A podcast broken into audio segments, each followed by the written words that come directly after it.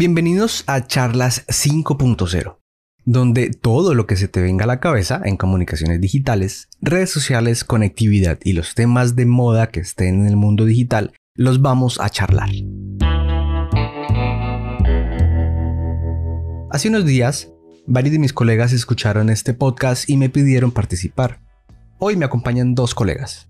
Una de ellas, Tatiana García, te contará cómo ha evolucionado el mundo del entretenimiento. Nos habla desde Ocaña, Santander. Y mi otra compañera, Ana Jaramillo, que se encuentra en Medellín, charlará con nosotros sobre las redes sociales como medio socializador en la etapa de la adolescencia. Yo estaré hablando un poquitico sobre herramientas digitales. Antes de comenzar, recuerda que me gustaría escucharte. Si quieres charlar de algún tema como estos, déjame tus comentarios, envíame un audio y búscame en mis redes sociales. Hola Ana, ¿cómo estás? Hola Marwin, súper, ¿y tú? Buenos días. Muy, muy bien. ¿Y tú, Tatiana, cómo estás? Muy bien, compañeros, gracias a Dios. ¿Cómo han estado todos? Súper bien.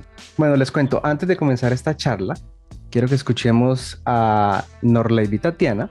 Ella nos va a comentar cómo puede ser un proceso seducción. Eso me llamó la atención. Esa transformación de lo analógico a lo digital. Cuéntanos.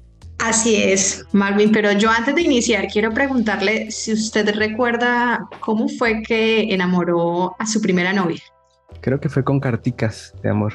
¿Seguro? ¿Solo utilizó eso y con eso la enamoró? Sí, porque en esa época no había ni teléfono, ni celular, ni nada de eso. Bueno, pues a continuación les traigo un pequeño escrito de análisis para poder conocer cómo es que se da esa seducción de lo análogo a lo digital. Pues constantemente los servicios y productos que están en la red buscan despertarnos nuestros deseos y mire, inspirarnos confianza y finalmente se convierte en una necesidad, así como cuando te enamoras de algo o de alguien y no quieres que nunca termine. Pues bueno, así lo es. Lo dicho anteriormente tiene como objetivo que juntos analicemos lo que ha significado el entretenimiento y sus transformaciones en la era digital y es que escuchen esto, en los últimos años hemos presenciado un salto importante del formato analógico al digital. El sistema analógico ha ido quedando de lado aún a la vista de sus claras ventajas, pero la industria ha ido empujando la evolución tecnológica hacia la adopción de un sistema digital cada vez más extendido. Y es que miren, ante este panorama me permito dar a conocer las siguientes cifras que revelan cómo es que hemos ido cambiando. Escuchen esto. En un estudio realizado por el furólogo estadounidense Richard Furler, citado también por eh, Max Combs en el año 2018, quien desarrolló la denominada curva de duplicación del conocimiento, y es que en esta él explicaba que si tomábamos como base unitaria la cantidad del conocimiento generado hasta el año 1 después de Cristo, la humanidad le tomó 1500 años duplicar dicha cantidad de conocimiento, o sea, pasar de 1 a 2. La siguiente duplicación, pasar de 2 a 4, tomó 250 años y para el año 1900 la humanidad había producido 8 veces más conocimiento que en el año 1 para 1945 el conocimiento se duplicaba cada 25 años, en 1975 cada 12 años y actualmente se estima que se duplica cada dos años. Bueno, saben, esto que nos acabas de contar me genera una duda. Yo recuerdo que cuando estábamos pequeños, no sé ustedes, nos la pasábamos jugando sobre todo en la calle. Ahora es muy extraño encontrar niños jugando en la calle, pues al menos por acá donde yo vivo. Eh, de hecho, se encuentran más abuelitos sentados en la calle sentados en mesas, hablando entre ellos. Ahora es todo distinto. Y contigo entonces, Ana, hablaremos también sobre redes sociales, ¿no? Claro que sí. Ahorita que, que Tati nos termine como de contar y, hacer un análisis cómo han cambiado los juegos. Ya las formas de jugar de nosotros son muy diferentes. Lo que tú decías, antes salíamos, nuestros juegos eran en la calle con amiguitos y esa realidad cambió. Ya, ya los juegos no son en territorio, ya los juegos son en la casa, solo. Exacto, entonces Tatiana, ¿ha cambiado la forma de divertirnos también?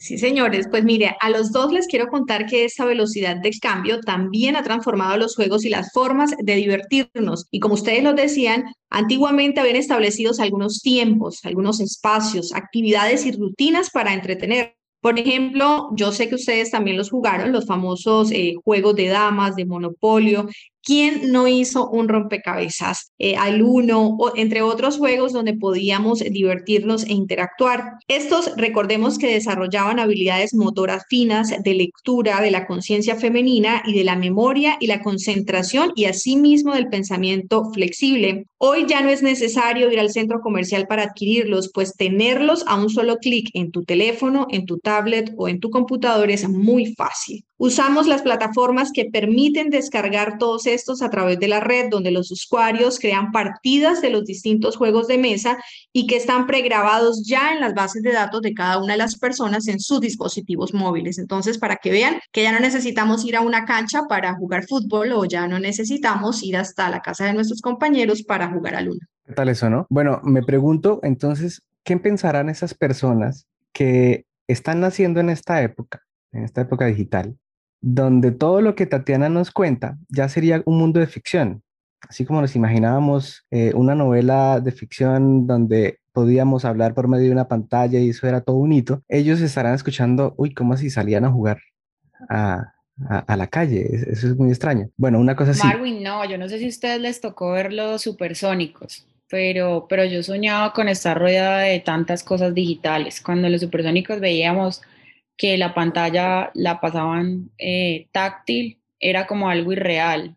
Eh, ver clases, mm, recuerdo que uno de los personajes de Supersónicos hacía aeróbicos con, con el televisor y era algo irreal, o sea, algo muy, muy ficticio en esa época y hoy en día ya es común, ya, ya es nuestra realidad. Eso que veíamos en caricaturas es nuestra cotidianidad. De hecho, en la pandemia, lo virtual pasó a ser un eje fundamental en nosotros en todo el tema de educación, en todo el tema de trabajo. Y hoy en día es indispensable que todas nuestras acciones cotidianas giren en torno a lo digital, a la virtualidad. Entonces, pasó de ser una caricatura a ser la realidad actual. Es verdad. Bueno, mira, la comunicación, como tú dices, ha traspasado todos esos límites físicos y eso es lo que nos ha trasladado al entorno digital en el que se mantienen las relaciones a distancia sobre todo, así como estamos nosotros tres en este momento. Eso nos lleva a una despersonalización de la comunicación, lo que genera cierto aislamiento social, además de un individualismo en las conductas cuando hablamos sobre todo de los adolescentes. Ana, no olvidemos que esto tiene un efecto cuando los jóvenes adquieren esas habilidades sociales que todos necesitamos. Ahora te cuento que existen dos posturas diferentes y me dirás qué piensas. Por una parte, la que defiende que el aislamiento se produce en la vida online a la misma medida en que se produce en la vida offline y que esto está definido por tres, por las redes sociales, las mismas que son las causantes del aislamiento social. Ahora súmale a este escenario una pandemia. Pues en mi opinión es muy difícil escoger como una o la otra. Lo que pasa es que el aislamiento lo que hace es que desplaza la comunicación real a lo virtual. Las redes son muy buenas para uno comunicarse, para estar conectados con otras personas sin necesidad de estar físicamente, pero de todas maneras se vuelve una comunicación individual. Me refiero es que se convierte como en enviar mensajes, navegar y resultan siendo acciones eh, en solitario. Entonces, ese contacto físico, esa interacción con el otro es necesaria. Entonces, como que no puedo escoger una o la otra. Claro. Ahora me gustaría preguntarles, ¿en cuántas casas creen ustedes que encontramos que los miembros de la familia se aíslan en su habitación? Incluso siendo habitaciones compartidas. Tengo un par de hermanos que les pasa eso. Marwin, te digo, o sea, ¿cuántas veces uno sale de la casa a estar con amigos o familiares y en realidad todos estamos despegados del celular? Entonces, es muy difícil tener una conversación. Por eso yo considero que que las comunicaciones por fuera de, del entorno digital están siendo amenazadas por esa misma comunicación, porque así estemos físicamente juntos, dejamos de estar conectados en ese espacio, porque cada uno está pegado de su, de su celular y las pantallas, comunicarse a través de un celular no permite percibir muchas cosas, como lo gestual. Entonces, digamos que nos toca interpretar. No sé si a ustedes les ha pasado que a veces uno por WhatsApp le escribe algo a una persona y la otra lo puede entender como si estuviera enojado o como si lo estuviera diciendo de buena manera. Entonces es muy difícil interpretar la comunicación virtual y nos está desplazando la realidad. Hemos, hemos dejado de estar eh, cercanos a la gente por estar pegados a una pantalla.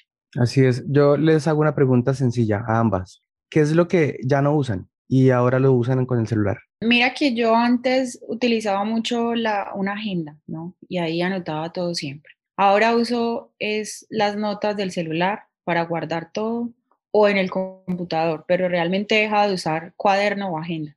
Mira que yo también ese tema de los oficios, de los correos que también teníamos que enviar, que, que tú lo decías, Marvin, al principio, hacíamos cartas para podernos enamorar, para podernos eh, contactar con alguien, entonces ya eh, ha sido menos palabras, antes era como la carta, entonces, hola, cordial saludo por medio de la presente, me permito. No, ahora no. Ahora ya es un mensajito de WhatsApp o un sencillo correo donde le dices, hola, eh, necesito eh, saludo, necesito esto, esto y esto, nos comunicamos en tal lado. Entonces es más breve, menos cordialidad, vamos como más directo, más al grano. Entonces yo también he dejado como esa cordialidad a la hora de escribir para simplemente ir al mensaje concreto. Bueno, y pero de todas maneras, estas herramientas, lo chévere es que quiéralo o no, de todas maneras fortalecen y favorecen relaciones de otros tipos. Pero volviendo al tema de los adolescentes, el, problema es aquellos que tienen dificultades para interactuar con sus pares, con sus amigos, con sus primos. Ahora, cómo se relacionan ellos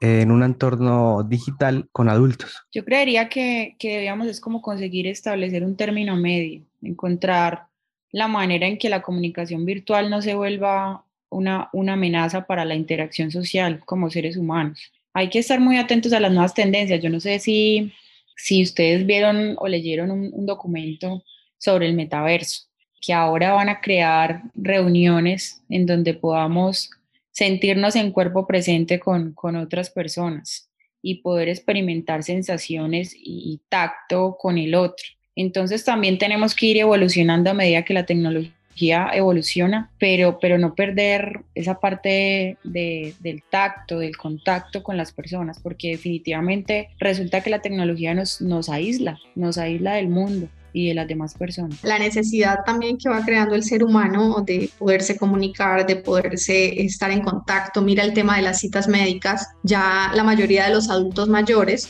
deben pedirle el favor a sus hijos, a sus nietos, porque ya las teleconsultas eh, es conectados, ya para eh, sacar una cita con el especialista o para poder tramitar una cirugía o demás, deben hacerlo a través de la red. Entonces ellos también han aprendido a poder de su necesidad sacar eh, una solución entonces buscan personas que les faciliten las herramientas, que les ayuden a hacer los trámites. Entonces yo sé que los adultos mayores también están ahí intentando conectarse, están eh, poder, eh, logrando adaptarse a toda esta era tecnológica. Entonces ellos ya han comenzado a generar ciertas destrezas y ciertas habilidades que los han hecho también muy activos en este mundo digital. Entonces sí le encontramos una ventaja al aislamiento de los adolescentes para que ayuden a sus abuelas. Ana, Tatiana, muchas gracias por esta charla. Estuvo súper interesante este caso y las invito para seguir hablando de esto en otros espacios que no sean digitales.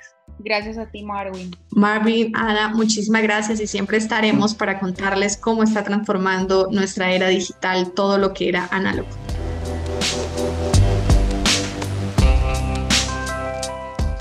Les habló su buen amigo Marwin Tavera. Ana y Tatiana, gracias por haberme acompañado el día de hoy. Nos escuchamos en otra oportunidad. Todas las ideas son más que bienvenidas. Desde ahí estamos gestando el verdadero cambio. Búscame y charlemos juntos.